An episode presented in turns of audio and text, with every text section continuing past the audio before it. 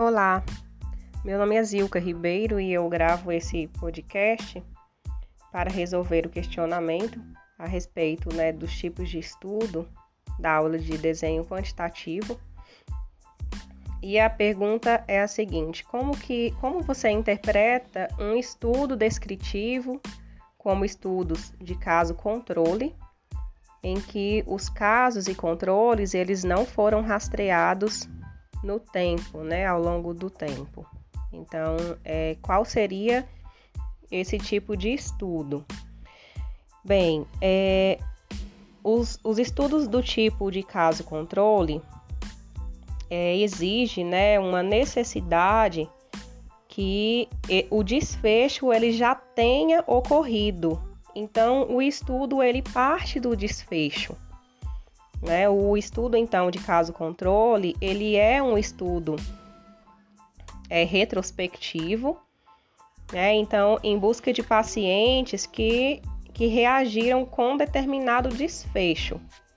Portanto, a partir do desfecho, né, que inicia-se esse, é, esse estudo. É, então, o estudo ele não pode ser do tipo caso controle, né? Uma vez que eles não foram, né, como diz na questão, eles não foram é, rastreados ao longo do tempo. É, então, o tipo de estudo, né, identificado aqui seria então o estudo transversal.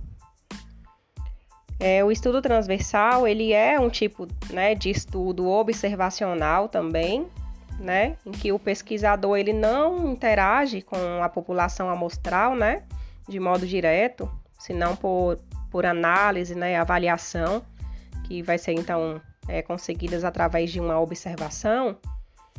E o estudo transversal ele é realizado em um dado momento, né, estipulado um período e não existe então o segmento, né? Não existe o segmento. É apresentado então, né, como a professora colocou na aula, um retrato instantâneo, momentâneo, aquele retrato, né, fidedigno ali aquele momento que foi estudado. Portanto, a questão, né, esse tipo de estudo que que a questão traz para resolução é do tipo estudo transversal.